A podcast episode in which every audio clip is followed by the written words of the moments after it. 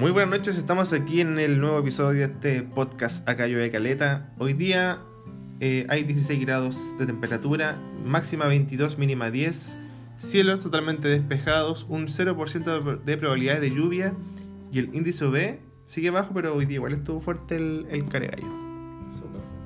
Hola amigos del podcast, aquí está la nena.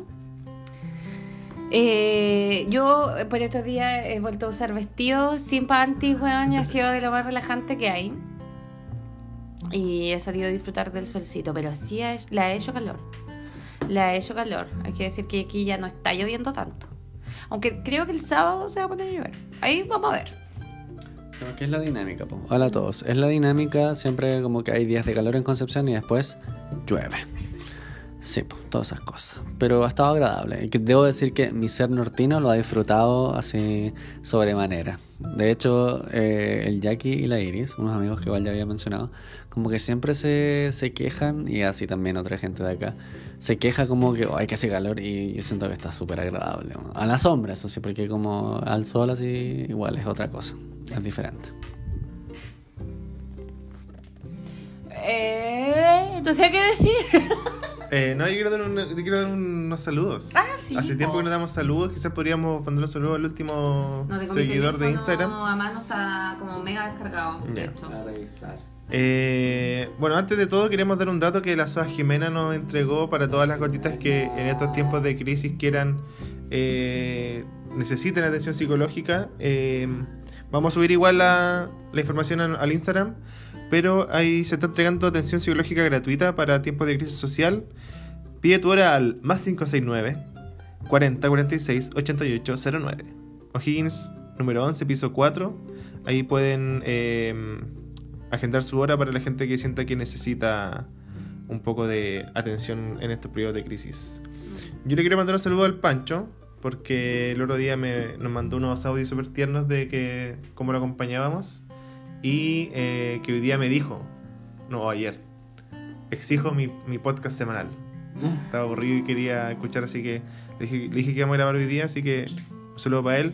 Y para el José que ya llegó, el chico que estaba en Australia. Pelucho. Sí, ya está de vuelta. Eh, se encontró con la zorra porque él se fue el 19 de octubre. Concha tu madre. Y llegó como antes de ayer. Concha tu madre, el mancho, mancho choque con Cotanch. Sí. Tremendo choque cultural. Perfect timing. Sí, así que un saludo para el José y ojalá tenerlo pronto por acá porque recuerda que está invitado al podcast. Así que cuando quieras puedes hacer eh, válido tu, estudio. Tu regalito El ahí. free pass. El Ah. pass, sí. Y un saludo también a la feña que, que le dolía la rodilla. Así que ojalá, Va a llover, ¿viste? no sé, tuvo yoga. Así que que se sane. Eh, que se mejore. Ya. Eh, yo le quiero mandar un saludo a Juan Emilio. que Juan Emilio Recabarra, Juan Emilio Cuevas, Juan Emilio Cuevas, que es un, un seguidor pero maravilloso. este El gotita. Él es muy gotita destacada. Sí. Yo creo que gotita destacada ahí están peleando con el Pepe Lucho, weón. Yo creo que están a la par. Quizás por que- Gemilio versus Pepe Lucho. Vaya a crear un. Sí, una Gotita confrontación. De hecho, podríamos hacer un gotita off acá en vivo. Así. Podríamos invitar a. Sí, podríamos invitar a ambos, a ambos. No, pero, Pero así como que cada uno tenga su capítulo. Sí, pues sí, estoy de acuerdo que cada uno tenga su capítulo. Bueno, Eso, eh, también a mi amigo Roberto, que está muy contento, así que yo también estoy muy contenta por él. Y quiero decir que estoy tomándote con jengibre, estuve partiendo el jengibre y me pasé un ojo por, la, por el ojo, o sea, un ojo por la, la mano por el ojo. Y ahora me arde. Eso. ya, po.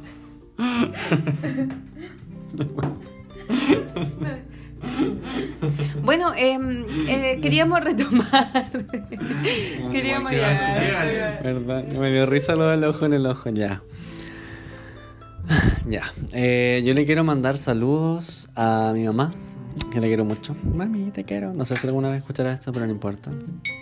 Eh, y a toda la people que nos escucha en general. Mi amiga Berenice. eh, la Ale también. que nos escucha. Sí, Ale, besitos. Eh, la Soa Valentina, también Soa Valentina. Taguresan, muchos años, que está caga calor con los incendios bueno, en Santiago del Río. Le dije, amiga, ¿cómo estás? Y bueno, caga calor. Pobrecita. Dijo que tenía mocos negros, ¿sabes? Oh. Siento que tengo mucha información, lo siento. Pero, bueno, incendio TMI, incendio intencionado, bueno. Eh, bueno, y de esa forma paso al, a la contingencia, ¿cierto? Que no, no, no podemos alejarnos del tema, ¿cierto? Sí. Bueno, yo quizás quizás para irnos por una tangente un poco, un poco tangencial. ¿Eh? Eh, claro, por el otro día no caché, yo estaba viendo la tele. He vendido como la tele para ver qué weá están dando. Para ver si los buenos es como que entran- van, van a la normalidad o Bueno. si dan noticias reales, ¿cachai? El otro día hablábamos con Fernando.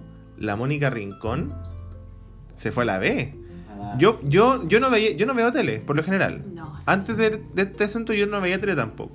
Pero siempre me salía como en mi feed de Facebook. Como que toda, no sé, pues esta loca salía como con pantalones y su pañuelo verde como hablando weás. Y como que toda la gente le daba hijos y como, hola Mónica Rincón, te amo, eres bacana, periodista verdadera, CNN. weá". cualquier chaleco tejido por la gente. Sí. Es que igual. Y yo siento que últimamente como que estamos decir algo al respecto. Hay una periodista que es de verdad, pues, weón. Que se llama Rayena Araya. Guachita rica, weón. Todos la queremos. La amo demasiado. Weón, Rayena Araña. a- araña. Ay. La Ñeñe. La Rayena Araya tiene un programa. Yo siempre hablo de ese programa, en mi programa de opinión y actualidad. Que todos deberíamos escuchar alguno, al, me- al menos uno, al menos. Por último, esto no es Plaza Italia, weón, en la hacia las 8 de la mañana. Por último, weón. Pero alguna weá. Y, y uno de esos programas lo conduce la Reina Araya que se llama Super Ciudadano. El podcast está gratuito en, en Spotify, en todas todas las plataformas. Te pilláis los programas en YouTube completos subidos en la página de subela.cl y lo pueden escuchar en vivo de lunes a viernes de 11 a 12 del día con los mejores panelistas. Entre ellos, Hassan Akram, también está el Mauricio Daza, el abogado que creyente del caso Penta, por ejemplo. Ahí tienen como referentes de verdad buenos para la weá.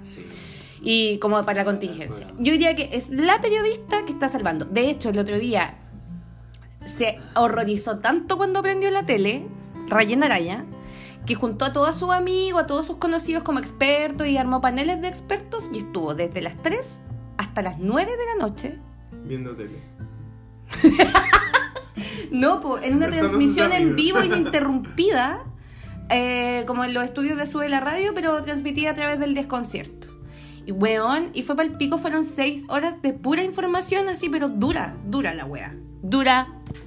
Ya. Espérate. Igual quiero, eh, igual quiero darle, tirarle flores a Rayen Araya, porque Araña, Rayen Araña. Eh, claro, igual caché el programa porque, bueno, yo sabía que ella estaba en Sube la Radio y todo, pero no cachaba qué onda su programa, po.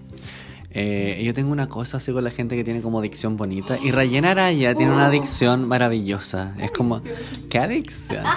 Sí, es una talla que algún día vamos a explicar. Y aparte de eso, claro que hace muy ameno el programa. Eh, los panelistas igual son súper, súper como concretos con la información que dan. Porque claro, son muchos de ellos, me atrevería a decir que la mayoría como fijos, que van cambiando así como dependiendo del día, eh, son expertos en algún tema. Entonces, a veces igual es interesante, creo que también hay como de diferentes partes del, del espectro político, por así decirlo. Eh, creo que hay gente que es militante de partidos, entonces igual es como bien como diverso y pluralista, claro, en ese sentido el, el programa. Y lo hace muy, muy interesante. Yo lo, lo escucho porque... eh, te hice la wea, en parte. no, claro, no, pero lo escucho igual eh, más en, en formato podcast porque no necesariamente a la hora en que sale en vivo estoy como disponible para escucharlo, pero por lo general estos últimos días al menos lo he escuchado en la tarde. Así como tipo después del almuerzo yo trabajando ahí sentada y es, bueno, se me pasa súper, súper rápido porque es como una hora. Ahora dependiendo del día que ha estado como igual acontecido, se alarga uno un poquito, pero se me pasa súper rápido la hora y uno aprende, uno aprende bastante. Ya, aquí va yo con. volviendo al tema de la tele. Ya, pues prendí la tele y caché que te estaba incendiando Valparaíso, pues bueno. Ah. Y me meto a Twitter, arroba guion bajo Nicolás Parra, para el que me quiera seguir. Em, y lo primero que me aparece es que los incendios son intencionados por el gobierno para quitarle como Es que es... televisión y, pre- y prensa, si es que hay digamos. cobertura, ¿cierto? Al movimiento social. Y independiente, sea o no intencionada, por con esa razón, eh, un tema que lo hablamos con Fernando es que ya no se les cree nada a nadie. Y, y- y les quiero poner como este tema, porque el otro día hablábamos sobre el tema de las pacas que, que, que les tiraron la molotov. Da- ya. Da lo mismo quien haya sido, si fue intencionado, si fue montaje, da lo mismo. Pero aunque haya sido verdad, toda la gente cree que es montaje. Toda la gente cree que es montaje. Entonces quiero que me, que me digan su opinión con respecto a este como exceso de montajismo. eh, en tan- en- en que- bueno, hay hubo dos carabineros que están procesados por, por el montaje de, un, de una balacera a una niña Mm. y ya nadie le cree a nadie. Yo creo que eh, en, en términos mediáticos, este, esta revolución, eh, en realidad la revolución ha sido en todos los ámbitos. Tanto en, en lo personal, yo puedo decir que yo he tenido mi propia revolución interna con esta wea. Y me imagino que todo el mundo también la ha tenido. La ha tenido. Yo, bueno, con la persona que habla y todo el mundo como que llora, ríe, salta, juega, ¿cachai? como tiene rabia, está frustrado, pero tiene como esperanza, ¿cachai? Es muy extraña la forma en que nos estamos sintiendo hoy por hoy. Eh, y entre esas cosas que se revolucionaron también están los medios. Es cosa de ver la mansa cagadita que quedó en la tele después de esta cuestión, ¿cachai?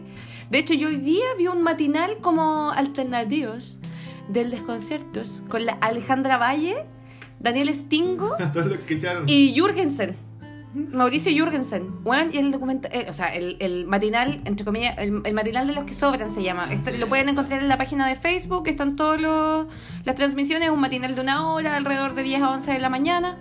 Y mañana, de hecho, están eh, la- eh, como representantes de la sociedad civil, en la mañana, por si alguien quiere verlo. Bueno, mañana, está bueno, no importa. Va a estar el podcast. Va a estar to- todo, todo, para que lo busquen en la página de Facebook del desconcierto y ahí lo van a encontrar. Y eh, también han proliferado a raíz de esta misma como ola de fake, supuestas fake news, ¿cachai? Han salido también muchas nuevas páginas de como fact-checking. Sí, ¿Hay incluso cachado los esa medios weá? tradicionales. Incluso los medios tradicionales. En, en Instagram, en Instagram hay un montón de cuentas de, de fact-checking y la weá, y son súper, súper... Mira, yo sigo a una, no me acuerdo en este minuto cómo se llama, pero me parece la más confiable. Eh, Y ahí quiero volver a lo que tú decías, hasta de las cosas que se supone que debería confiar plenamente, no puedo. No puedo. Ni, ni de nadie, weón. Como que ahora estos días he desconfiado hasta de la Pamela Giles, que me parecía una loca intachable. Como que hoy por hoy también siento que no sé, su ego, weón. No, de verdad. Y es como que solamente confío con la gente que vivo, mi amigo, mi familia. Y sería, no confío en nada más. Y en la gente, en la gente como que organiza los cabildos, ¿cachai? Que está comprometida con la weá y quiere que funcione. El resto todo me parece una farsa. Todo me parece una farsa. Sí. sí, me sumo a, mm, a las palabras un poco. Yo siento igual que. perdón. Yo siento igual que ha cambiado acuáticamente el, el paradigma de los medios de comunicación y en general de la percepción de la gente que en parte igual, no, no que en parte, sino que en completo es la forma en que tienen los medios de producir su material, pues, porque al final como todo está tan neoliberalizado, los medios de comunicación simplemente responden a, y específicamente la tele responde como a lo que produce más rating, ¿cachai? Entonces, obviamente la televisión basura responde a una, a una sociedad que estaba como súper eh, apagada, súper adormecida y que ahora ha despertado. Entonces, esa sociedad despierta, viaraya, no se le baja ni una, ¿cachai?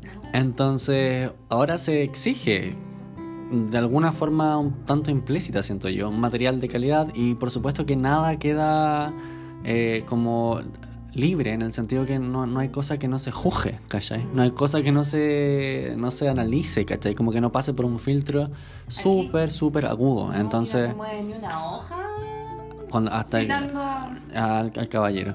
No se mueve ni una hoja sin que toda la people lo sepa. Entonces, ups, perdón. Eh, entonces, igual es súper importante como esto mismo que estamos haciendo ahora, siento yo, como de del irse pasando información y a la vez también fuentes de información, porque estamos claros que la cantidad de información que hay actualmente, y no solamente a propósito del contexto, sino que la cantidad de información que fluye a propósito de lo rápido que es la comunicación hoy en día, es inmensa, ¿cachai? Entonces, por lo mismo, igual es importante que haya un buen filtro, una buena una buena recepción y una forma como más positiva, siento yo, de, de entender la información como un arma. Hoy día estaba, de hecho, en una asamblea en la U y, bueno, yo específicamente mencioné lo mismo, eh, que siento que la información actualmente es lo que a mí más me, me empodera, como el entender los procesos, como saber exactamente qué está pasando con, con todo lo bueno o malo que eso puede significar, Mm, ya sea las imágenes terribles de gente que ha pasado por procesos un tanto tormentosos, así como también, no sé, pequeñas ganadas o cosas que son más bien positivas, eh, así como también el entendimiento de procesos que por lo general se tienden a ver como algo complejo, como es específicamente el proceso constituyente, pero que claro, justamente este entendimiento, este, esta retroalimentación, ayuda mucho a procesar ese, Sí. ese- esa dificultad que se quiere ver. Sí. Y al final da a entender que todo ese proceso sí es aterrizable a un nivel como de Lego, ¿cachai? Así como a un nivel de una persona no especialista, Claro. pero que sin embargo igual tiene incidencia eh, en la vida de esa persona, en lo que se decida con ese proceso constituyente. Y no sé, pues, en mi caso personal, el otro día hablaba con mi mamá porque estábamos sí, hablando por teléfono de cómo está y la vida. Y obviamente, que salió el tema porque es como la, la constante hoy en día. Entonces, en un momento mi mamá me dijo, ya, pero, pero ¿qué es eso así de la, de la Asamblea Constituyente? ¿Por qué? ¿Por qué están hablando tanto de la Asamblea Constituyente? Entonces, yo sentí que igual fue bacán, en parte. Eh, por un lado, porque es, específicamente me refiero ahí a la generación de mi mamá, una generación golpeada por la dictadura, ¿cachai? La, genera- la, generadura. la generación de mis papás es la generación dictadura. Entonces, esa es una generación, siento yo, que, que se caracteriza por tener un miedo eh, que como, como es el miedo en sí, es súper a veces irracional en el sentir, no en la causa. Entonces, siento que en parte es nuestra tarea mm, tirarle el foco de esa, de esa generación y así también de muchas otras personas que quizás son de nuestra generación o de generaciones incluso más antiguas, eh, tirar el foco a la información, de forma tal que se puedan generar opiniones basándose en eso. Yo siento que ese es el arma primordial. Yo creo que, volviendo un poquito al tema como de, de, las, de las cosas que uno utiliza para, los elementos mediáticos que uno utiliza para crear una opinión dentro de uno mismo, ¿cachai? Uno ya po- podrá tener su impresión así como a priori, pero después cuando empiezas a informarte, empiezas a entender aspectos que no estabas considerando. Por ejemplo, yo en Super Ciudadanos tengo la opción de escuchar como varios puntos de vista, aunque por estos días está súper tirado para un lado, ¿cachai? Y se entiende por qué. Pero trato incluso de ver tele. Para saber qué están diciendo de lo que está pasando, ¿cachai? Yo leo La Tercera, leo El Sur, leo El Mercurio, leo Emol, ¿cachai? Trato de leerlo porque uno tiene que ir formando el contraargumento también, po, ¿cachai? La refutación, para poder sentarte a discutir de algo. Pero, volviendo un poco al tema como del el pacto, el pacto social que se firmó, yo quiero decir, ¿qué me decís de la Jacqueline Marisselberg? bueno, por favor, hablemos de eso. Ah, bueno, yo debo decir que eh, yo me quedé ese día hasta las 2 de la mañana. Bueno, yo estaba, dura, dura. Yo estaba con mi amiga veranista. Fue un jueves, fue un jueves, él fue el jueves pasado. Y claro, ese día yo me había juntado con la Vere y habíamos como, qué sé yo, tomado once, habíamos compartido super piola y de repente así como que veo en Twitter o en Instagram así como se reunieron los no sé qué weá y bueno, hace- cocina constituyente al final era lo que estaba pasando. Y fue como, weona, van a anunciar a peta para la tele. Eso a las nueve y media. Y después empezamos a conversar la weá y como, hoy y transmitiendo específicamente yo vi el CNN todo ese rato. Y transmitían y transmitían y bueno, hubo un periodista que estuvo desde que yo prendí la tele, tipo nueve y media, hasta las 2 de la mañana haciendo, ¿cómo se llama? Es que no era una cuña en realidad, era una transmisión como paralela a la gente que estaba en el estudio, que no me acuerdo quién era, no era la Mónica Rincón, había gente, bueno, es que ahora estaban como fusionados con Chilevisión. Entonces, weón, eh, igual me saco un poco el sombrero eh, ante ese periodista, porque igual dura la periodista, pues si el, el weón estuvo... Y bueno, ahí súper, em, súper como compuesto el loco y para el rato, yo siento que era un momento como de alta tensión política, como de alto impacto mediático. Entonces, lo que sea que él iba a poder transmitir o hacer en su trabajo, obvio que iba a tener un impacto, siento yo, en su carrera o en, todo en general. Entonces, que, claro. el bueno igual estuvo así como súper entero todo el rato. Así que aplausos para él. Ya. A diferencia de la Jacqueline. A diferencia de la Jacqueline. Ya, pues entonces, bueno, nos quedamos caleta rato conversando, tiramos la talla con la Vere, en eso como que esperábamos y eh, rellenaban, rellenaban, rellenaban, eran como las 11 y nosotros decíamos como, bueno, ya pues, la Berenice se fue. Fue como, ya amiga, avísame cuando llegue, ya sé amigo, chao. Y yo ahí. Y después eh, llegó un punto en que era el punto de sin retorno, ¿cachai? Como que eran las dos y media y dije, ya, concha tu madre, ya tengo que... Tenía la ansiedad así como a la concha tu madre, ¿cachai? Entonces, exacto, tenía que saber qué mierda iba a pasar, ¿cachai? Yo dije, será, pues, tendré que tomarme un matecito o algo así. Y eh, me quedé esperando harto rato y cuando salió, bueno, yo estaba más nervioso que la mierda, pero no... Era como una mezcla de ansiedad con nerviosismo. ¿Qué esperabas escuchar tú? Es que no sabía, esa era la wea, ¿cachai? Porque, por ejemplo, ahora pasando un poco más estos días, lo de Piñera, cuando yo estaba viendo la wea, yo como que lo, lo que pensaba era, este weón va a sacar los milicos a la calle, este weón va a sacar los milicos a la fue el calle. discurso del martes pasado. Exacto. Del día del paro, que quedó la zorra así como anarquismo. No, weona, después del paro, o sea, después del pacto social, el discurso que dio Piñera ahora o poco. el domingo. Domingo, lunes fue, no me acuerdo ya. Eh, entonces, yo pensaba que, claro, iba, iba a haber como una... No, tienes razón, antes de, de que se firmara el, el Fue pacto social, sí. El martes pasado, cuando, cuando, mm, cuando quedó la zorra misma, La digamos. zorra suprema. La zorra madre, Claro. digamos. Mother of Zorra.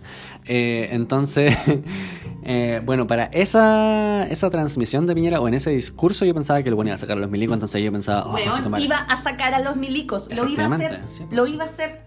Entonces yo estaba ahí súper, súper nervioso.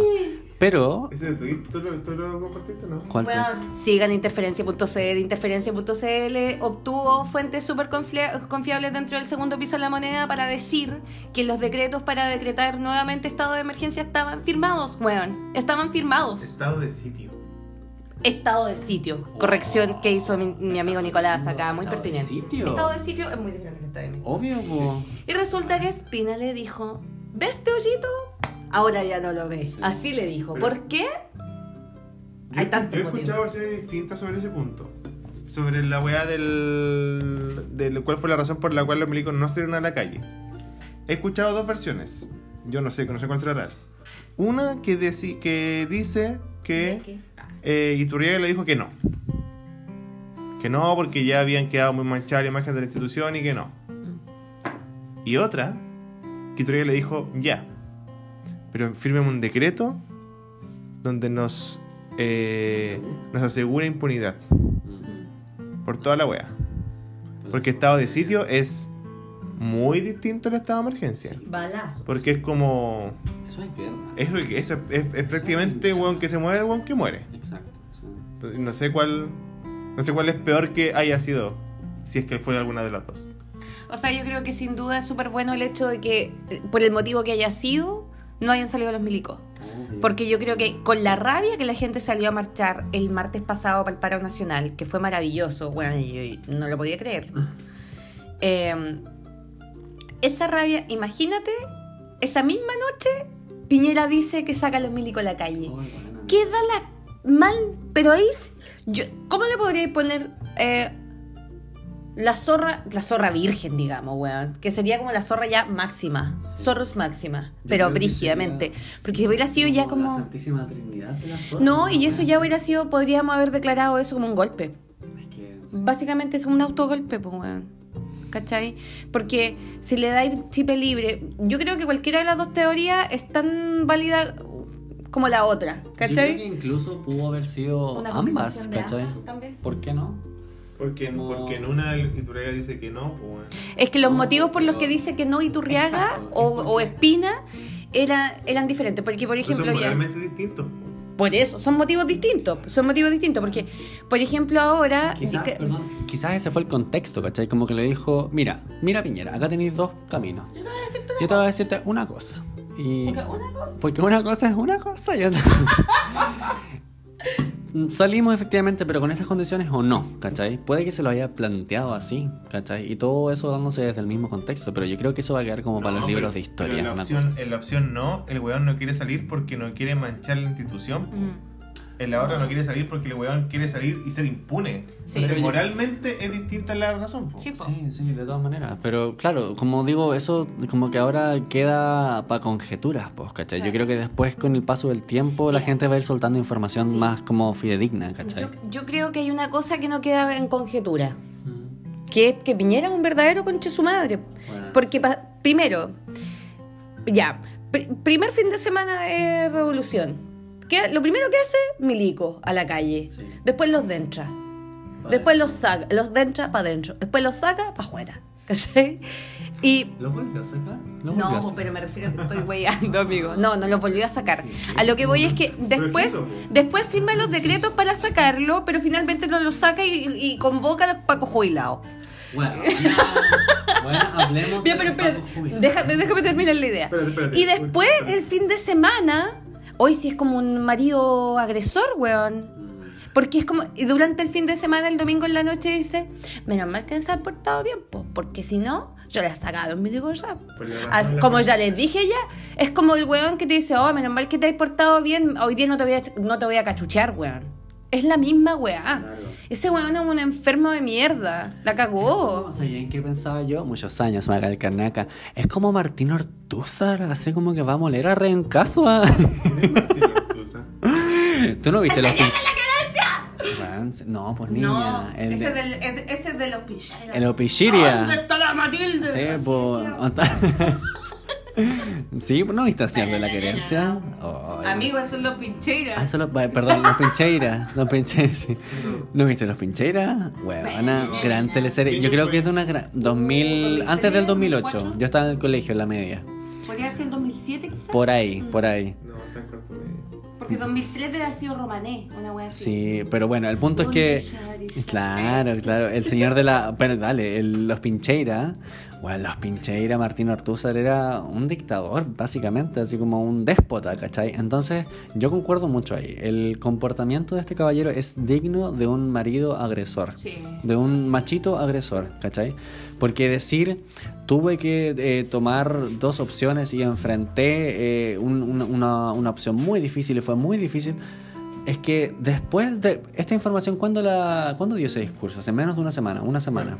Cuando dio ese discurso que tuvo que elegir entre dos caminos, el de la paz y el de la violencia, una cosa así. El jueves. Ya, hace menos de una semana dio un discurso No. de ese calibre, pero de todas formas no fueron dos semanas, ¿cachai? Dio un discurso de ese calibre, pasado por lo bajo tres semanas, tres semanas en las que ha muerto la cantidad de gente que ha muerto, tres semanas en las que muchas personas han pedido, perdido la cantidad de ojos que se han perdido, weón. Entonces, ahí tú te ponías a pensar, weón, dos dedos de frente, ¿cachai?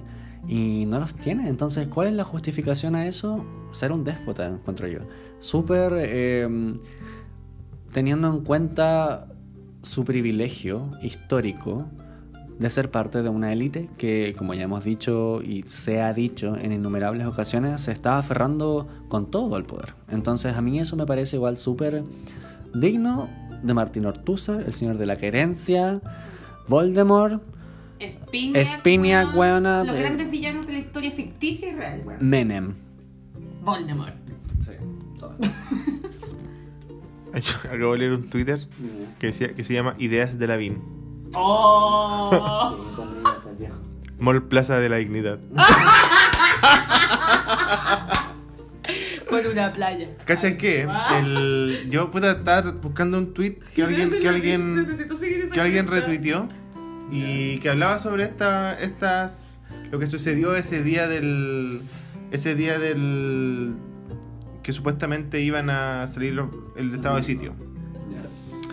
Y que hay una foto de Blumel, así como agarrándose la cabeza, no sé si lo han visto, No, que sale como en una, como, puta, lo voy a hacer, sale como así, sufriendo. claro, como Así sufriendo, como pensando, como con preocupación. muy preocupado, Consternado. claro, que justamente porque, Compungido. Justamente porque el, Constipado. mm, el presidente dijo, ya, me voy a sacar los milicos de la calle, esto ni con estos gusanos. mm. Y Blumel y la Carla Rubilar, supuestamente, según este tweet, lo habrían convencido de que no. Ah, ya. Y ahí Blumel llama a la UDI y a Aaron y le dice, weón, hoy tienen que sacar un, un acuerdo, si no va a ser a la chucha. Si no, a a la. Si nos vamos todos a la chucha, Sí, pues bueno. ¿cachai? Porque, pero, pero no, puta, no sé, yo, yo el otro día hablaba con, con el Fernando sobre, Oye, ¿cuántas veces se juntan ustedes a hablar? No. Esta es como la octava vez ya que dicen, ay, no quería hablar con el Nico. Ay, no, no quería hablar con el Fernando. Ay, una weá. no. sobre, Para la color a la tele. ¿por qué? ¿Por qué? ¿Por qué Blumel no, que, no quiso sacar los milicos a la calle? ¿Por qué la, la Jacqueline Barriselberger, eh, o citando a mi app out, Barriselberga, sí. eh, ¿por qué no quiso sacar los milicos a la calle? po? Es que yo creo que. Porque, hay- pero déjame terminar. Ya, sí, dale. Porque, ya, los, los milicos quedaron súper mal con el golpe de Estado, la gente lo odia, todo el show. Pero aún siguen teniendo, bueno, ojalá no, haber- no estar dando idea, weón. Igual todavía tienen el poder, eh, el poder de fuego para el poder, monopolio de las armas. claro, para poder eh, que el pueblo haga lo que ellos quieran, pues, ¿cachai? Piñera fácilmente podría autogolpearse y disolverse el parlamento y, y gobernar él con puño de hierro y, y chao. Obvio. como pasó en Bolivia, Mm. ¿cachai? Entonces, ¿por qué no, por qué no lo hizo? ¿Qué lo detuvo? ¿La, la visión internacional? Viejo, da lo mismo. Según yo, da lo mismo. Porque ya Piñera internacionalmente está manchado. El otro día vi un Twitter que decía: Lo más probable es que Piñera, si es que el loco llega a ir a Europa de vacaciones, al loco lo metan preso allá por delitos de lesa humanidad. Sí, po. ¿Cachai? Entonces el loco va a estar condenado a veranear en Zapallar. De aquí para El siempre. resto de- De la vida. ¿Cachai?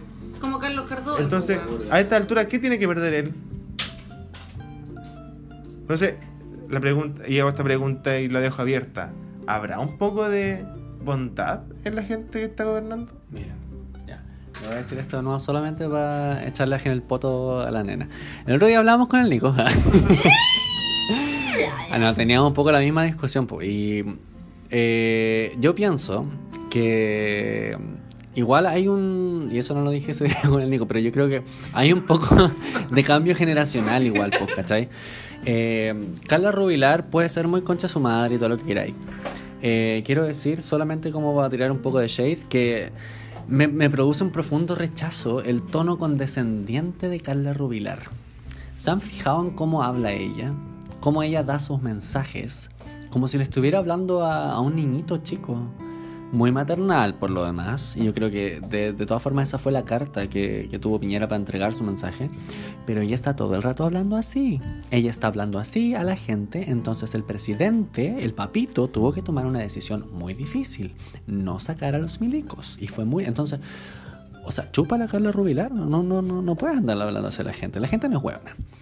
Eh, por otro lado, Blumel puede ser parte de la élite política por su apellido y por, por, por ser él.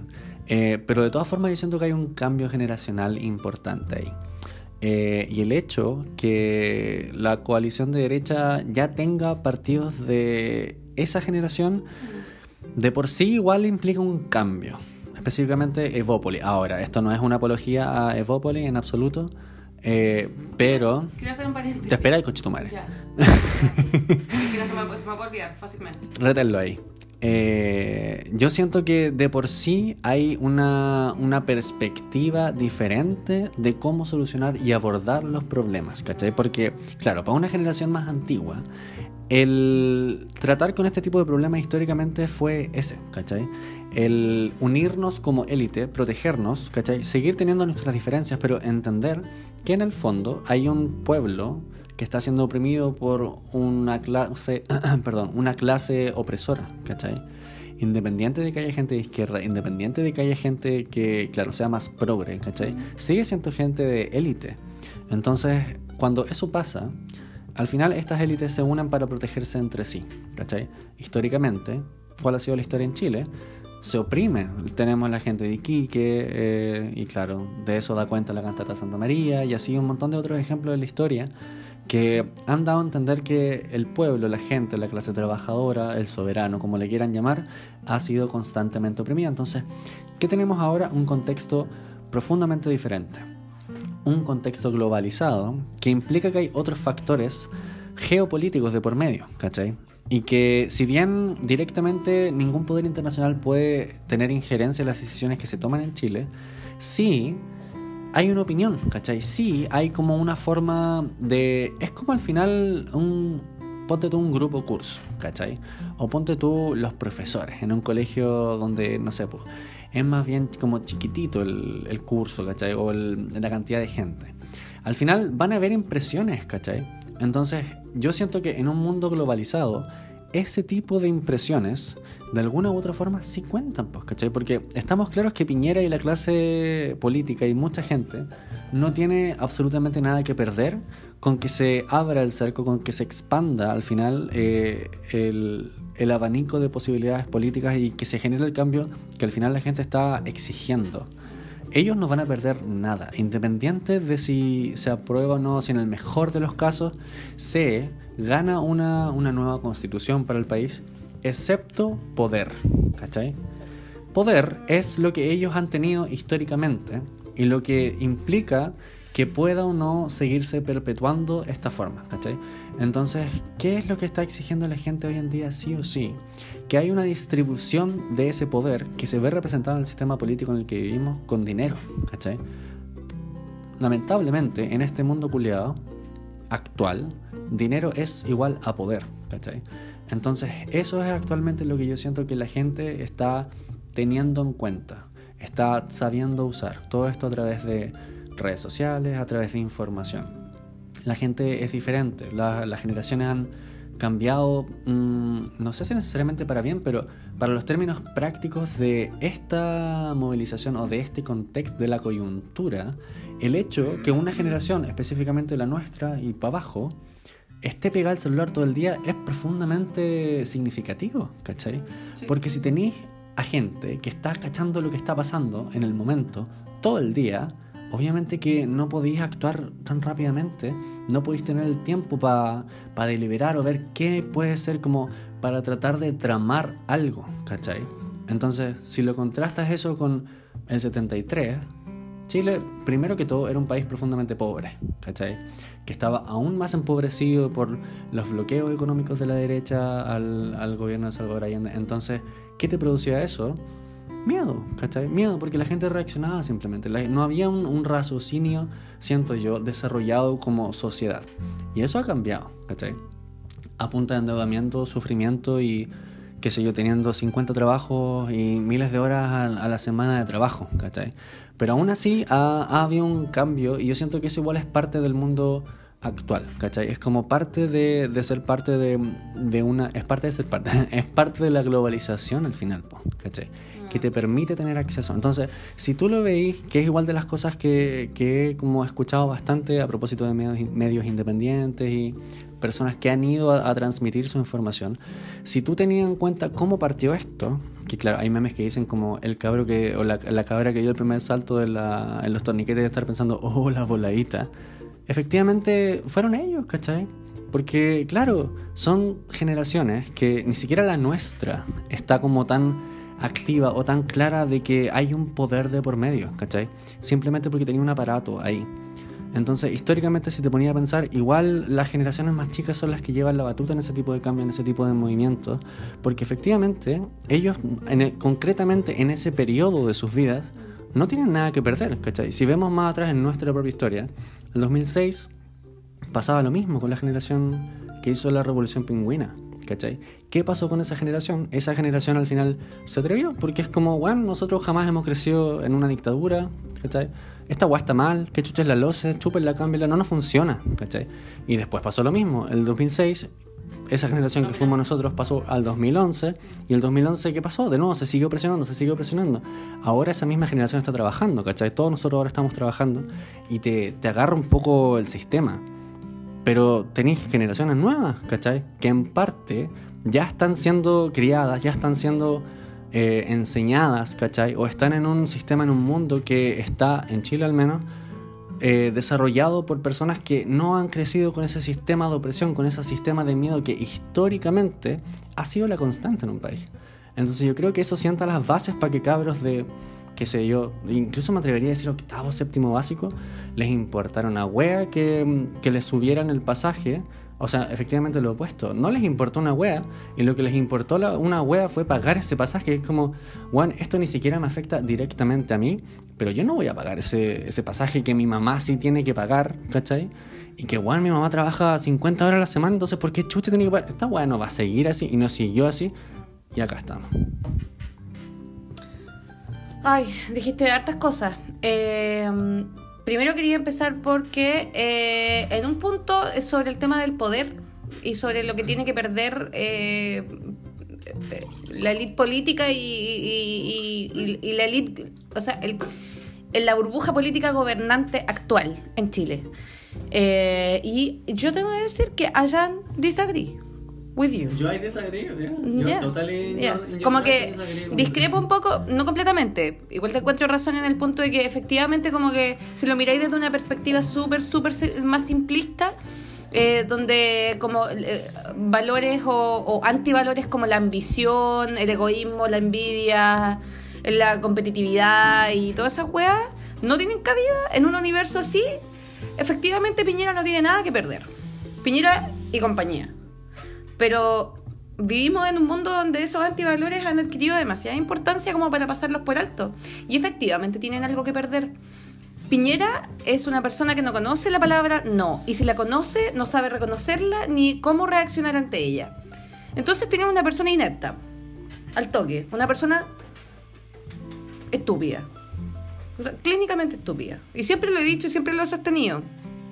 Pero yo creo que podría ser muy estúpido y toda la weá, pero si, si hay algo que no se le pasa es la plata. Y como tú dijiste, y en eso sí que estoy de acuerdo, el tema del, de, que el poder está ligado directamente a la plata, pero de una manera como recíproca, y uno diría que es unidireccional, yo diría que va para los dos lados la weá. Eh, ahí, es cuando yo digo, efectivamente tienen algo que perder, po. Si el hecho de que se hagan reformas, de que se cree una nueva constitución, de que quizás haya cosas que nunca más vayan a ser pagadas en la vida, porque es posible, ¿cachai? Hoy podemos decir que es posible esa weá.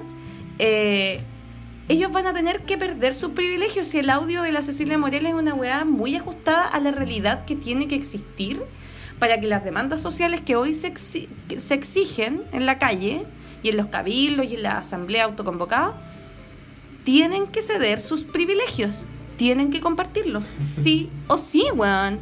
Y no quieren hacerlo y es como... Puta, no lo van a hacer nomás. Y si tienen que agarrarte a balazos para pa que entendáis, puta que lata, pero yo no te mandé a hacer roto, ¿cachai? Así es, así piensan estos weones. Así piensan los cuicos supremos como la Cecilia Morel y Piñera. Así piensan. Nos ven como mera obra de mano baratísima, pero así totalmente reemplazable y para qué decir desechable, pues, ¿cachai? Entonces tienen mucho que perder. Él y su, todos sus amigos. No sé, pues, del directorio del ANFO, weón. A los que les cambió el nombre del, de la mayor cantidad de acciones, pues, weón. Porque para qué estamos con weón. Piñera sigue controlando la ANFO, weón. Todo el mundo lo sabe. Yo, bueno, yo creo que si bien. Bueno, quiero decir dos cosas. La primera, no, mejor, no, la voy a decir la primera. La segunda, es que para, no irme mucho del tema, eh, es que, claro, yo, yo estoy de acuerdo con que tienen que perder para que privilegios, algunos privilegios, yo creo que pocos, para el volumen de privilegios que tienen, sí. pero no están forzados a hacerlo. Yo por eso como que, yo por eso me pregunto, y ojalá poder responderme ¿por qué? ¿Por qué están dando este paso hacia una nueva constitución, hacia perder privilegios cuando, creo yo, no tienen la necesidad de hacerlo? Y vuelvo a lo que dije delante. Piñera fácilmente podría hacerse un autogolpe. Y el otro día, me acordaba, escuché el podcast eh, que el pasado y llegamos a la parte de recomendación de weas. Y yo recomendé la máquina del shock. Y el otro día estaba lavando losa y la vi, de nuevo. Vi también Winter on Fire, el, este documental sobre lo que pasó en Uc- Ucrania. Está pasando esta wea en Bolivia. En Colombia. En- no sé lo que está pasando en Colombia. Mañana hay paro nacional. En Colombia, Mm. ya. Y, eh, y acabo de ver hace en la tarde que quiero que en Irak o en Irán Irán. hace como cinco días que no tienen internet. Sí, le cortaron el internet.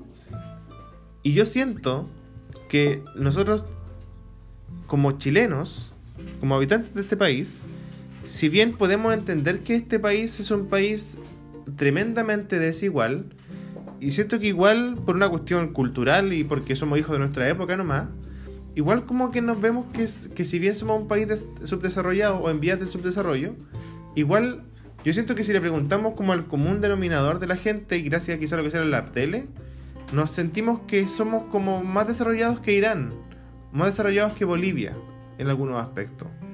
No sé, no sé si ustedes piensan eso, pero yo creo que la mayoría de la gente estaría dispuesta a decir que somos un país y que esas cosas que suceden allá probablemente aquí no pasen. O sea, desde el punto de vista gringo, probablemente sí. Estamos mucho mejor que Bolivia, por ejemplo. Si nosotros lo miramos desde un punto de vista como norteamericano centrista, podríamos decir que estamos mejor que Venezuela. Y que Irán. Aunque con Irán hay una historia medio especial. Eh, eh, pero es muy similar lo que está pasando en Irán. Anecdóticamente también es por un alza del combustible. Un alza feroz, así Sí. como muy brígida. Y la gente se fue a paro y toda la weá. Creo que eso no es nada anecdótico. Eso tiene todo el sentido del mundo porque petróleo, por niña. No, pero es que lo más contradictorio es que hace muy poco tiempo se descubrieron nuevos yacimientos de petróleo completamente explotables y parte de la propiedad del Estado soberano de Irán. Mm. Y le- eh, el alza va igual. Y Además les cortaron el internet, es como que... No sé si relacionarlo directamente con lo que pasa acá, bueno, pero ese es otro Sí, tema. sí. Ese es otro tema. Pero sí, yo creo que desde una, desde una perspectiva como gringocentrista, nosotros estamos mucho mejor que esos países. sí. Claro, pero, Pero a lo que yo voy es que yo no creo que lo que está pasando en Bolivia, en Irán, lo que pasó en Ucrania, bueno, Ucrania, que yo hubiese pensado antes de ver el documental que era un país culiado igual relativamente más decente que esta de país culiado, po. No. ¿Cachai? Y eh, por eso yo siento que fácilmente podrían haber instaurado una nueva política económica más feroz aún a través del shock militar y del shock económico. Lo podrían haber hecho. Piñera podría haber dicho ya, les doy, les doy su, su decreto, hagan la weá que quieran, pero tranquilícenme el rancho porque hay que privatizar más weá ahora. Y a través de la fuerza lo podría haber hecho. Y da lo mismo lo que diga la ONU, da lo mismo lo que diga eh, la Comisión Interamericana de Derechos Humanos, da lo mismo lo que digan los demás. ¿Por qué? Porque los capitales extranjeros, los verdaderos capitales que importan, en términos como de macropolítica y de macroeconomía, la moral culiada es inexistente. Por lo tanto, a los buenos les va a dar lo mismo que aquí en Chile maten y torturen y hagan la agua que quieran, con tal de generar ganancias. ¿Cachai? Entonces, ¿por qué? ¿Por qué dieron este, por qué dieron este, este como esta opción de una nueva constitución que el otro día veía un Twitter y, y quizás con esto podamos como ir, ir a ese tema que ya estamos ante una crisis social nunca antes vista en Chile aparentemente Mm. alguien podría decir y yo quiero pensar Mm. que si se lleva a cabo el proceso constitucionalista como se está pensando, que se, que se vote primero el, el plebiscito, que después se haga una asamblea constituyente o comisión constitucional, como se llama la wea, y que, y que hagan una asamblea y que sea mayoría de la gente que parecida a la gente que está marchando, ¿cachai? A lo que se, a lo que se puede como eh, exponer la derecha. igual tienen caleta que perder, pues. Tienen mucho que perder. Pueden perder todos los derechos de agua, pueden perder Todos los derechos de todos los impunidad. derechos de impunidad, pueden perder todas las empresas privadas que son bienes nacionales, que son entre comillas de mm, recursos, no. Recursos eh, públicos administrados por privados. a eso también, pero me refería como a los mm, servicios básicos, ¿cachai? O sea, hay caleta que pueden perder, hay caleta que pueden perder. Entonces un buen decía en Twitter, ¿la derecha se habrá dado cuenta la wea que hizo? Como confiando entre comillas en, el- en- en- esta idea de que vamos a ganar los seis ter- los tres, los seis tercios, los dos tercios de la comisión constitucional, constitucionalista, ¿cachai? Entonces, eso a mí, como que me tiene muy preocupado porque siento que a pesar de que podamos tener opiniones distintas o que la gente opine distinto de los dos tercios, de que la agua bien, de que la agua mal, de que un tongo de un tongo, lo que sea, igual hay, tienen harto que perder, entonces como que me llama la atención que la weá se haya dado tan así, que no salen los milicos. Tengo, tengo como mis aprehensiones. Y yo te entiendo porque parece demasiado bueno para ser verdad, ¿o no? Sí, pues, lo es. Es demasiado bueno para ser verdad. Y volviendo al tema de la desconfianza, la desconfianza también pasa por ahí, por estos días, como que cualquier avance aparentemente positivo, como para nuestro lado, cuestionado. yo ahora tengo que leer la letra chica y leer comentarios y escuchar a historiadores y escuchar a abogados, porque efectivamente parece demasiado bueno para ser verdad. Y es como que demasiadas veces he sentido lo mismo y he tenido buenas razones para creerlo y mis sospechas se han hecho realidad. ¿Cachai? Cuando si- siento como esta, esta inquietud de que es demasiado bueno para ser verdad. Ahora, también concuerdo contigo en que tienes demasiado que perder, demasiado.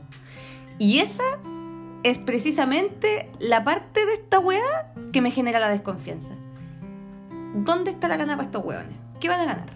Que haya cambio, porque estos hueones no dan punta sin hilo. Agarran hasta las papas calientes, así, pero mal. Los hueones de todo tienen que sacar un provecho porque son demasiado, demasiado, demasiado avaros, weón. Avaricioso, idoso, toda la weá.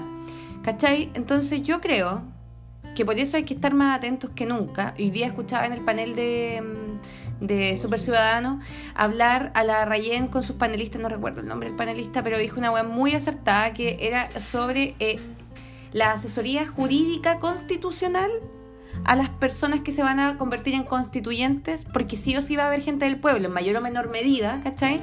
Parcial o total, va a haber gente del pueblo, de la sociedad civil, representada de manera independiente, digamos, ya ahí podemos hacer un análisis como electoral, como del sistema electoral, pero en verdad es más complicado, porque yo tampoco lo entiendo muy bien.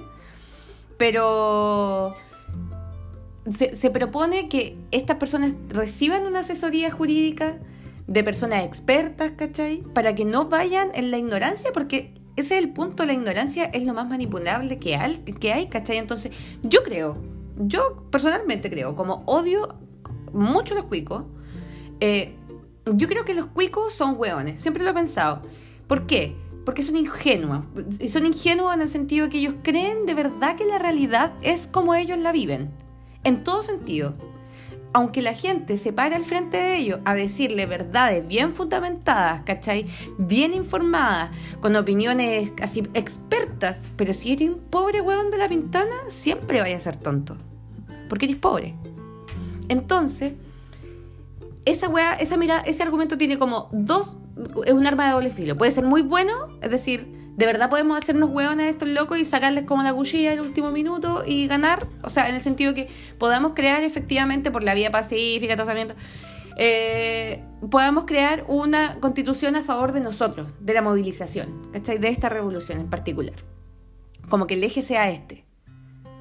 Y hacer los hueones al final, que al final se compren su cuentito de que los pobres somos tontos por siempre y que jamás vamos a salir de ahí, porque ellos siempre pueden decir que no, como los pacos con la hueá de los balines.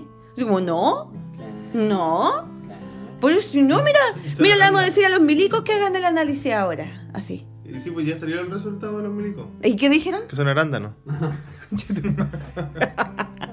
Ya, pero ¿cachai? Como que los locos siempre pueden decir que no y hay una parte de la población que les va a creer.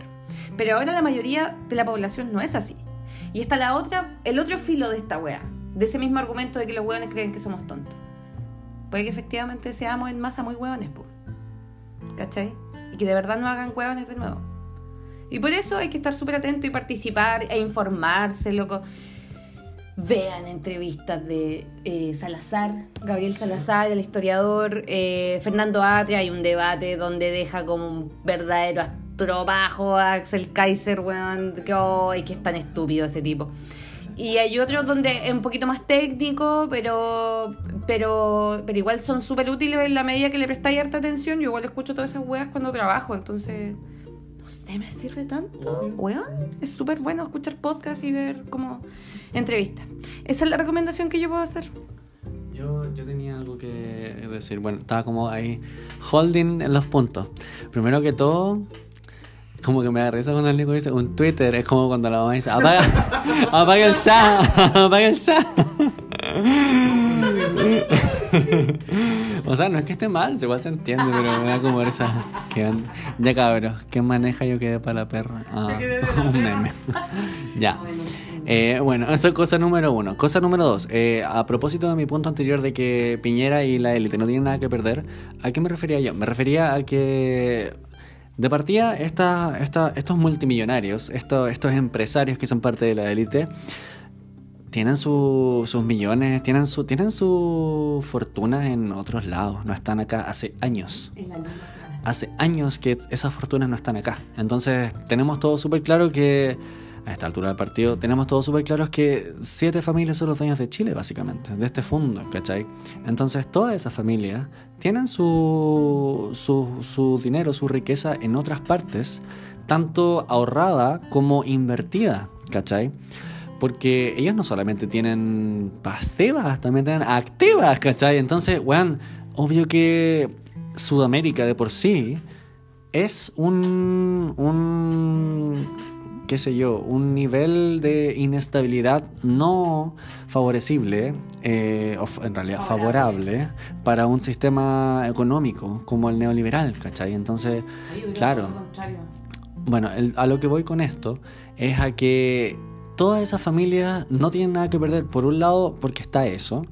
eh, y por otro lado, porque independiente de lo bueno o malo que pueda ser para ellos, lo positivo, eh, partiendo a la base de un escenario súper favorable en el que primero que todo se gana el plebiscito, se gana el sí a la constitución y después en una asamblea constituyente o convención constituyente como se llama ahora, en donde el 100% de los asambleístas son elegidos democráticamente y se construye desde cero una constitución, partiendo desde toda esa, esa base maravillosa, eso les favorecería a ellos, lo quieran o no, porque son ciudadanos de este país, ¿cachai? Entonces, si todos construimos ese Chile soñado, eh, va a ser un Chile que va a beneficiar a absolutamente todos, ¿cachai? Ahora, claro, estamos claros que va a haber quizás un, recorte ahí importante eh, y a título personal creo que es como lo que se necesita. eh, un, recorte importante ahí de impuestos a, empresas grandes, no solamente a, personas con plata, porque al final son las empresas las que tienen que pagar más impuestos para así poder garantizar diferentes tipos de políticas sociales que se necesitan, ¿cachai? Entonces, a eso me refería con que la élite y los políticos y los millonarios de este país no van a perder nada. Por ninguna parte van a perder algo, ¿cachai? Aparte de poder, ¿cachai? Que históricamente lo han tenido. E históricamente se han aferrado a eso. ¿Por qué? Porque hay una tradición, hay una oligarquía. Esa oligarquía es poderosa y es orgullosa también, po. ¿Cachai? ¿Por qué crees que Piñera dijo que, efectivamente es así, hasta donde entiendo? Que el guan es pariente de, de no sé quién chucha de no, alguien azte- eh, perdón inca ¿cachai? ¿tú crees que lo dijo porque porque era anecdótico? no lo dijo porque claro hay un linaje ¿cachai? y eso de u- alguna forma u otra lo transforma en un su madre supremo. eso lo es, ¿no? A lo que voy es que lo transforma en una, en una suerte de representante latinoamericano y un líder, ¿cachai? Liderazgo. Eso es importante para ellos, ¿cachai? Y de nuevo me agarro de lo que decía anteriormente a propósito de los ojos que hay en el extranjero, ¿cachai? Estos weones no son tontos, ¿cachai? Son empresarios, entonces... Entonces, por supuesto que lo que sea que ellos hagan políticamente ahora va a tener repercusiones para ellos directamente, sumadas al poder que ellos ya tienen con su, con su dinero, con sus riquezas, eh, para sus familias, para sus herederos. Un ejemplo de esto es la Soa Bachelet, que tampoco es hueona. La Soa Bachelet puede ser muy Soa Bachelet, pero ¿dónde está ahora? Sentada la ONU. Muy aburrida, dicen por ahí, eh, haciendo lo que sea que hace en derechos humanos. Bueno, es la secretaria general, pero, o sea, perdón, la mm, comisionada, alta comisionada, eh, ¿te cachai? Fuera la secretaria general de la ONU. Ya. Eh, pero, claro, ahí hay, hay un claro ejemplo de carrera política. Y la Soa Bachelet es parte de la élite de este país, ¿cachai? Entonces la Soa Bachelet entiende cómo funciona esta cuestión. Son personas que han crecido sabiendo que ellos están destinados para gobernar, para rulear, ¿cachai? De alguna u otra forma. Es como si los buenos fuesen, los fuesen parte de la monarquía inglesa o danesa, ¿cachai? Los buenos crecen sabiendo que hay protocolos, eh, cosas que tienen que hacer, mensajes que tienen que entregar, fotos que se tienen que sacar, discursos que tienen que dar, para así seguir con eso, para seguirlo prolongando. Ahora, por supuesto que entre medio hay ideales políticos, hay ideas, entonces todo eso responde al final a una tradición que se remonta a la colonia, bueno. Si toda esta cuestión viene de, de mucho, mucho antes. Entonces, en ese escenario idílico maravilloso en el que Chile tiene una constitución maravillosamente nueva eh, y que fue elegida por todos los, representantes elegidos, o sea, desarrollada por todos los, los representantes elegidos democráticamente de este país, en ese contexto maravilloso, la élite no tiene absolutamente nada que perder.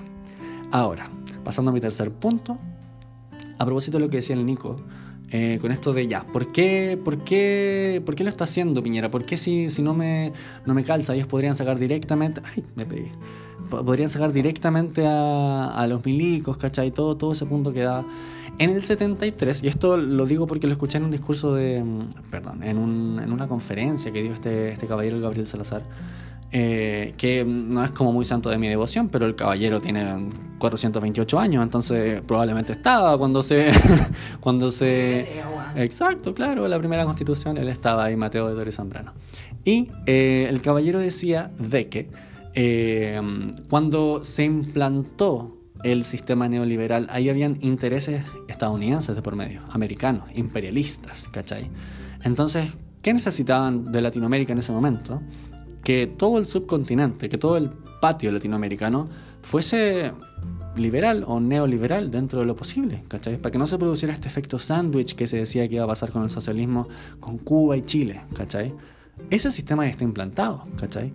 Entonces, ¿qué pasó en los 90? Hubo una transición porque al que sea que esté en la Casa Blanca, le importa una soberana raja quien está liderando el país, más al final del mundo, ¿cachai? Porque el sistema ya está implantado, ¿cachai?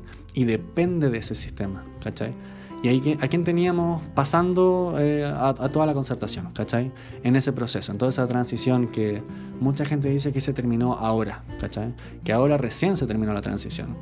Entonces vemos que, y esto igual es algo que aprendí que es muy interesante, eh, durante la dictadura no se privatizó el agua, no directamente se hizo un decreto de ley que decía que el agua era administrada por privados. Cuando se privatizó de por sí el agua en el gobierno de Lagos, ¿cachai? el proyecto de privatización del agua comenzó con Frey. Sí, pero lo que voy es que... ¿A qué voy con esto? A que la gente que pasó después de esta transición tan pacífica, ¿cierto? De la, de la cual la gente se enorgullece mucho, eh, a pesar de que ellos pudieron no haberlo hecho, lo hicieron igual, ¿cachai? Porque son la élite. Y ellos tienen que mantener su poder, ¿cachai? Tienen que mantener lo que sea que tengan, independiente de si están de acuerdo o no. Hay puntos que ellos como élite no van a transar, ¿cachai? Y esos puntos están directamente conectados con qué tanto poder ellos tienen. ¿Qué está pasando ahora? El pueblo, la gente informada en este contexto actual, en esta coyuntura, está informada, está educada mm, a mayor o menor medida, ¿cachai? Entonces, ¿qué pasa? Que la gente ya no es hueona, ¿cachai? Así como dijo Natalia Valdebenito, ¿vos crees que yo soy hueona? El pueblo está actualmente diciendo, ¿vos crees que nosotros somos hueones? ¿Cachai? ¿Tú crees que...? Y por eso la cocina constituyente ha sido tan criticada, ¿cachai? A título personal y particular, lo, lo veo como, por un lado, bueno, en el sentido que nunca antes había habido algo mm, de esta envergadura que se haya presentado por parte de la élite política en Chile, ¿cachai? Como la posibilidad, porque hasta ahora no hay ninguna wea cierta. Yo quiero creer con todo mi corazón que va a ser el escenario ideal lo que va a pasar en abril, ¿cachai? Que la gente va a votar, sí, concha tu madre, queremos nueva constitución y esa constitución la va a elegir todo el pueblo. Pero no sabemos, pues, porque así como salió electo Piñera, mi pueblo puede ir a votar y todo puede pasar. Yo concretamente no pongo las manos al fuego porque va a ganar el sí, aunque lo quiero demasiado, ¿cachai?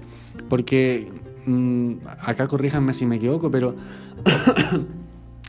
entiendo que la gente en el exterior no puede votar. Sí, sí, bueno. ¿Sí puede votar? Ya, alguien no sé quién me dijo que no podían votar. Yo fui, pero después lo... Mira la concha de su madre. Ya, entonces No, sí creo- pueden votar. Yo creo que esas cosas no están todavía resueltas. Ya, y eso es el otro punto, ¿cachai? Hay muchas cosas que lo que intentó esta clase dominante, esta clase opresora, fue tratar de dejar en claro, ¿cachai? Dejar en claro, pero como siempre lo ha hecho la élite, ¿cachai? Ahí nomás, po, por encima. Porque tú creéis que están todos los puntos saldados. No, ¿cachai? Se demoraron 5 horas o más de 6 horas en dar un anuncio que aún así no tenía todas las garantías que la gente está pidiendo hace más de un mes, ¿cachai? Entonces, ¿cuál fue la idea de ese pacto social, de esa cocina constituyente? Una pacificación, como dice la, la- la- la presidenta interina de, de- de Bolivia, perdón, eh, una pacificación de toda esta cuestión. ¿Y qué vemos al otro día? La Plaza Italia, ex Plaza Italia, ahora Plaza de la Constitución, De la dignidad. de, perdón, de la dignidad, cubierta de confort, weón, básicamente parecía la weá con el mensaje paz, ¿cachai? Persona muerta. Y esa misma noche una persona muerta. Entonces, ¿qué pasó? Se compró la gente eso por ningún motivo, ¿cachai? La gente automáticamente, como lo estamos haciendo ahora, lo vio de forma crítica. La gente entiende que esa weá no, no, no, no, no calza, ¿cachai? No, no calza. ¿Por qué?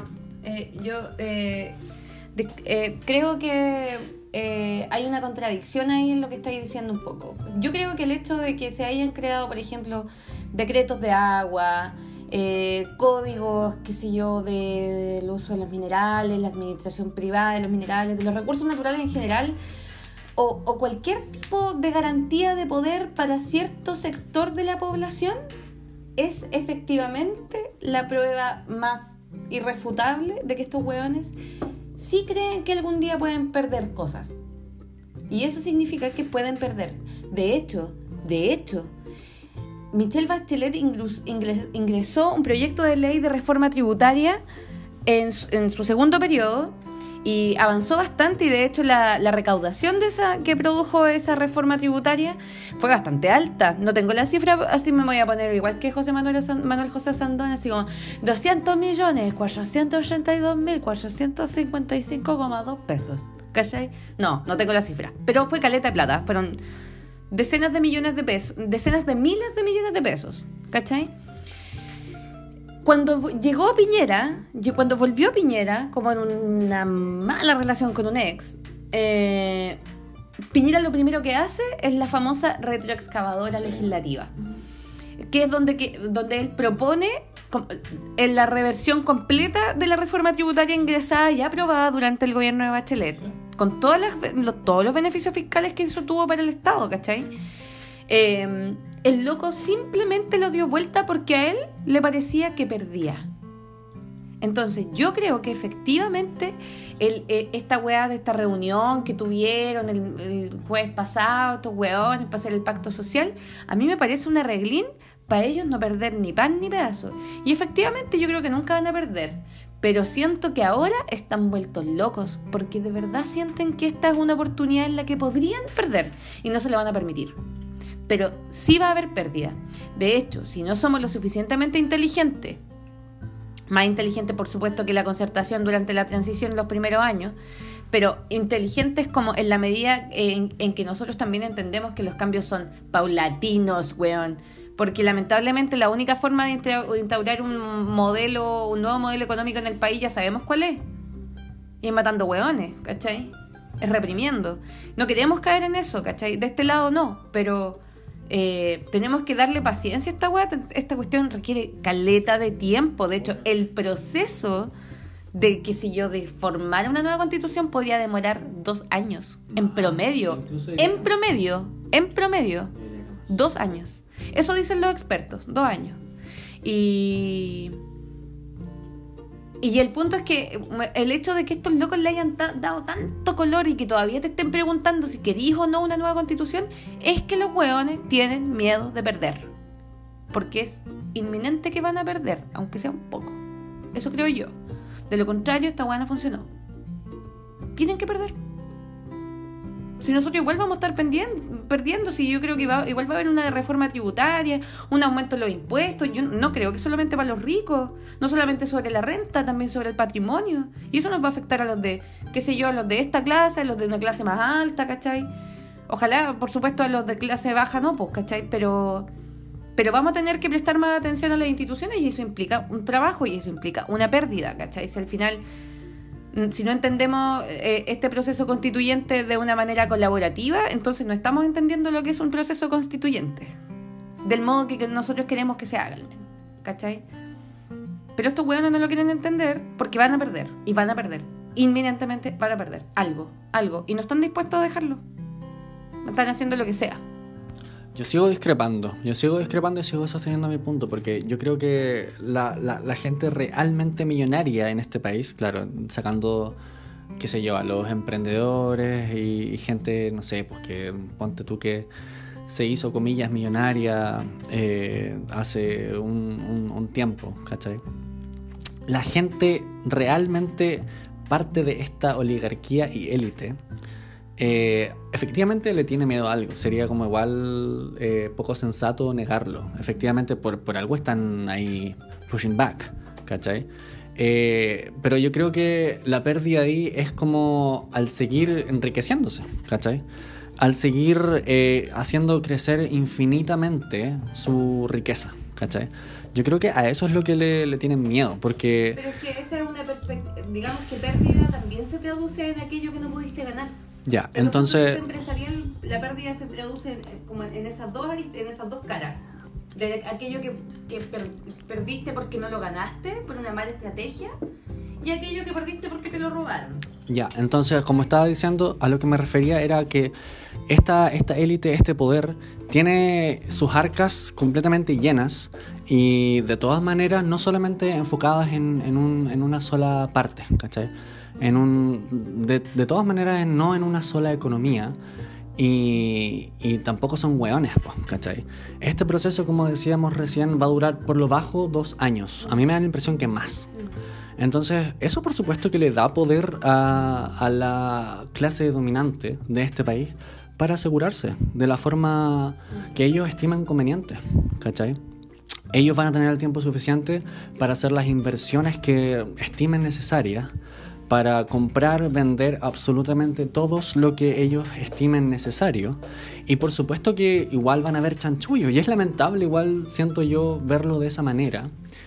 Eh, pero van a haber chanchullos porque es política, po, ¿cachai? Siempre van a haber cosas que van a estar por debajo de la alfombra, que van a estar eh, escondidas y que, que no se va a tener acceso. Y así como existió eh, Piñera Gate, Paco Gate y Milico Gate, capaz que hay un Constitución Gate, pues, ¿cachai? En algún momento o algo así. Entonces, yo insisto, estos, estos nos, van a, nos van a perder eh, concretamente, nos van a perder en el sentido que no van a estar viviendo en un departamento de, no sé, weón, 30 metros cuadrados, por ningún motivo, ¿cachai? Estos weones tienen los recursos, tanto humanos como económicos, ¿cachai? Y por supuesto que se prestan ropa entre sí, pues, ¿cachai? Esa es como la base de, de comunidades.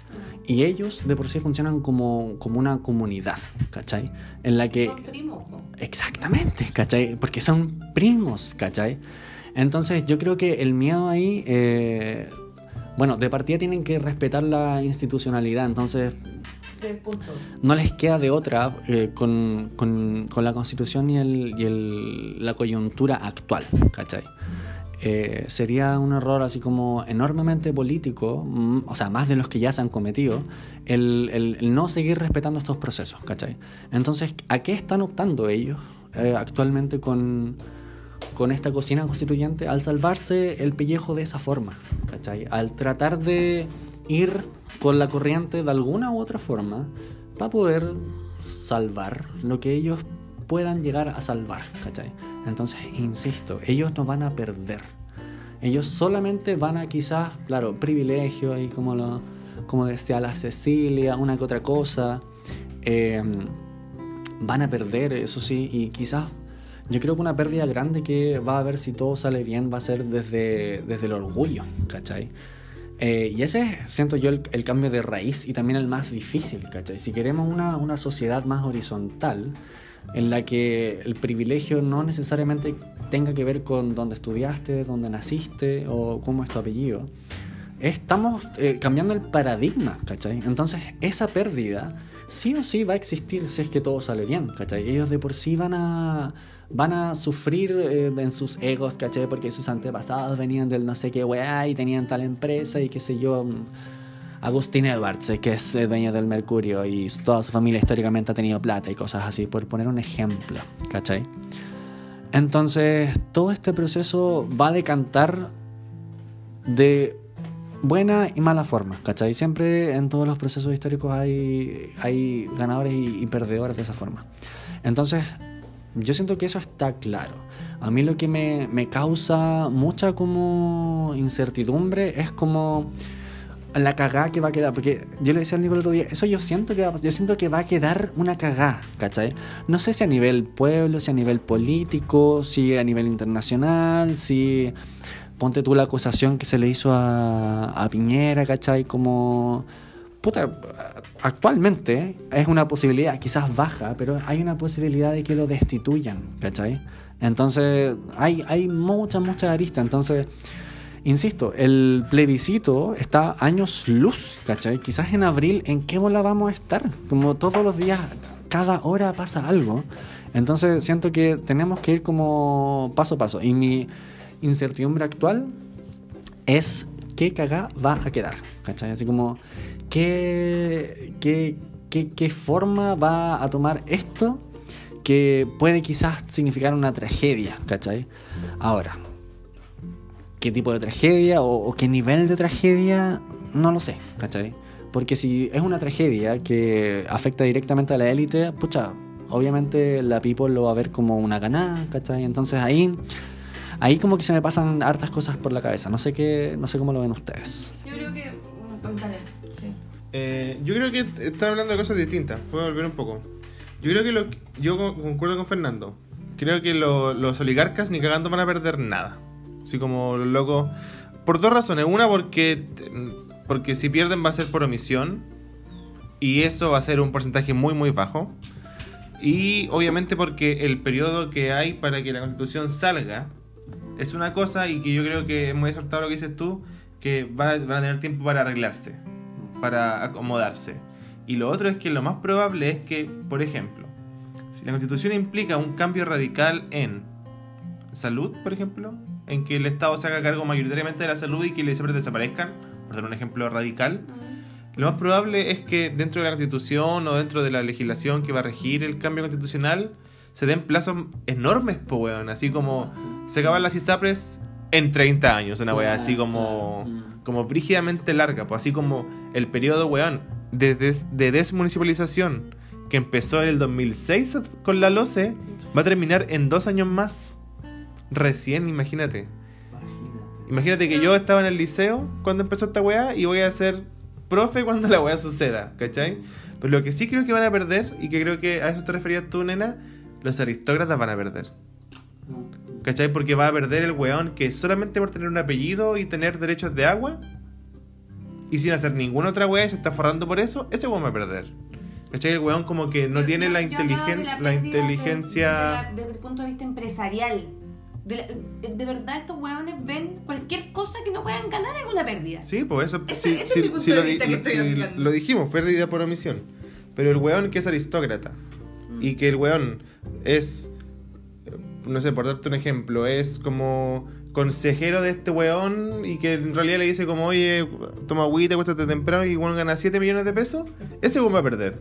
¿Cachai? El weón que es que tiene, no sé, po, 25 mil litros de agua por segundo de tal río y que, la minera le paga tanto y que después probablemente si es que dentro de la constitución está que el agua culiada de los chilenos y que no se puede privatizar, y se la van a tener que de alguna forma expropiar al weón, quizás pagándole cuánta plata, pero se la van a quitar. ¿Cachai? Ese weón va a perder. El, el aristócrata, weón que está ahí porque es hijo de, porque es y que no tiene como, no sé, la inteligencia para, para poder eh, ser parte de la oligarquía culiada que obviamente va a perder porque no le van a pagar las autopistas, qué sé yo, ¿cachai? Hay un tema que también podríamos incluir en el tema como de la pérdida para la, oligar- la oligarquía, la aristocracia y el empresariado más importante en Chile, que es el tema de la vinculación de la política, de la historia y de la economía como tal en Chile. Porque yo al menos no concibo una constitución, por ejemplo, sin políticas de paridad, sin una perspectiva plurinacional. Yo no concibo una constitución nueva sin eso. Yo necesito que haya 50 y 50 hombres y mujeres. Necesito esa wea. Y representación LGTBIQ y, y toda la wea. Y toda la wea. Pero más allá de eso, yo creo que la primera gran pérdida, y esta pérdida dolería, pero porque sería una patada en la wea, literal, que es el tema de los derechos humanos. Uno no se puede. Mira, voy a volver al documental Winter on Fire de Ucrania. Una de las primeras demandas que se exigió al Estado fue. De, de vuelta. ¿Cómo? De vuelta de cuando ya se fue el weón. No, Al comienzo. no. Cuando presentaron un petitorio, antes de que se fueran, ah, cuando hicieron esta, ma- esta marcha, donde quedó la cagada, cuando iban para el Parlamento, ya. Ahí el petitorio incluía como primer punto la liberación de los presos políticos. Por ejemplo, eso es una medida referente directamente a los derechos humanos, directamente a derechos humanos. Luego el tema, y, ahí puede incluir otras weas más. No me acuerdo qué, qué seguía en el petitorio, pero en, el- en lo- de nosotros, en lo que pertenece a Chile, tenemos que decir libertad de los presos políticos. Porque ellos llevan años en esta wea. Nosotros empezamos en octubre. ¿Cachai? Y estos weones, los mapuches, vienen en, en conflicto de nos- siglos, weón. ¿Cachai? Ocupados y masacrados. Entonces, yo creo que lo primero es, va a implicar sí o sí pérdidas, por ejemplo, ya el tema de los presos políticos. Eso quiere decir que la élite política en Chile va a tener que admitir que esa gente no corresponde que esté en la cárcel. No corresponde. Segundo, no puede haber, por ejemplo, perpetradores de violaciones a los derechos humanos en cargos públicos que hayan estado relacionados con la administración de este tipo de coordinaciones para violar los derechos humanos o que hayan perpetrado directamente la, la tortura, el fusilamiento, ¿cachai? Porque tú no podís ver a la B, weón. ¿Cuántos años fue alcalde de Providencia? Entonces, esa weá es una pérdida. Porque Piñera, ¿cuál es el argumento para que Piñera, después de haber tenido toda la plata que haya querido y haberse robado todo el banco de Talca, weón? ¿De qué le, le servía al weón estar en la presidencia? El loco es un bastión del neoliberalismo. Él y su hermano. Entonces, El negro. Eh. claro, el negro. Pero lo que voy es que cuando tú les, les pegáis en esta wea, en las yayas, en las yayas morales que tienen estos weones, ahí, ahí te vaya la mierda. Ahí te vaya la mierda, porque ahí entonces la gente entendería, por ejemplo, ahí podríamos instaurar el- en una reforma educacional eh, la instrucción sobre memoria y derechos humanos en Chile. Podríamos hacerlo, podríamos exigirlo en la nueva constitución. Que se prohíba el, negacioni- el negacionismo. Se tiene que prohibir. Y esas weas a estos weones les duelen, porque ellos pueden decir que no y todo el mundo les va a creer. Pero el punto es que ahora hay que cerciorarse de que esa, esa herramienta no la puedan utilizar. Y eso es una pérdida. Pierden terreno, pierden credibi- cre- credibilidad, pierden confianza de la gente, pierden voto. Porque tienen que admitir públicamente, por ejemplo, la B, que es un torturador.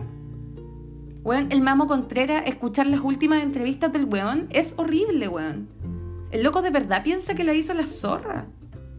Que la panacea, weón. Salvó a este país. Chile empezó en 1973, él mismo lo dijo.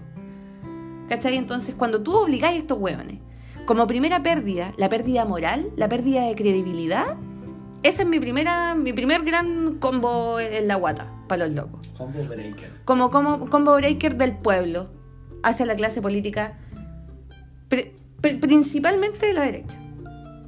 Principalmente de la derecha. Y yo creo que vamos cerrando ya, ¿o no? Sí. Chiquillos, y sigan la cuenta de Instagram de Ideas de la Vin. Bueno, está buenísimo.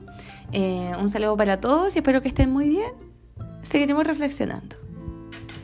Sí, yo creo que está muy buena la conversa. Eh, sí, yo creo que para el próximo podcast eh, todo puede haber cambiado.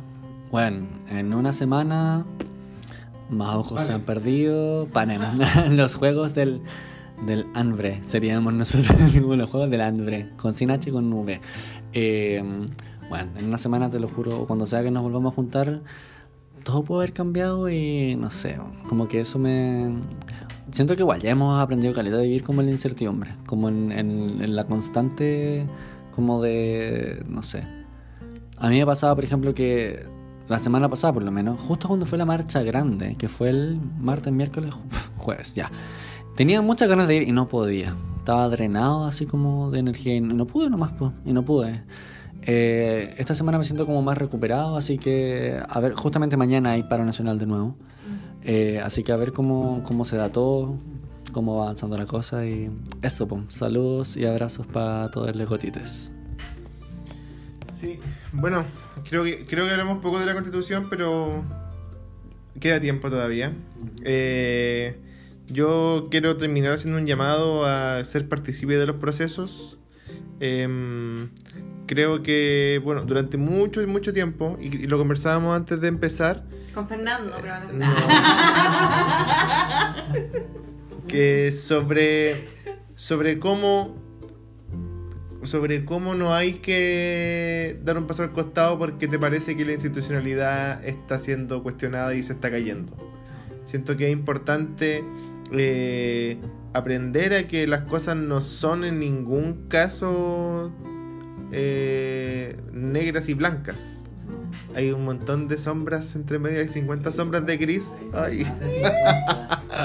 Ahí sí, hay mucho, hay muchos eh, como tintes entre medio y obviamente eh, uno puede entender la dinámica, uno puede saber por qué la institucionalidad está podrida completamente, pero siento que hay que entender que este, que la nueva constitu- que la constitución del 80 que va a ser modificada pron- en algún momento para dar paso a la constitución del 2010 y no sé cuánto.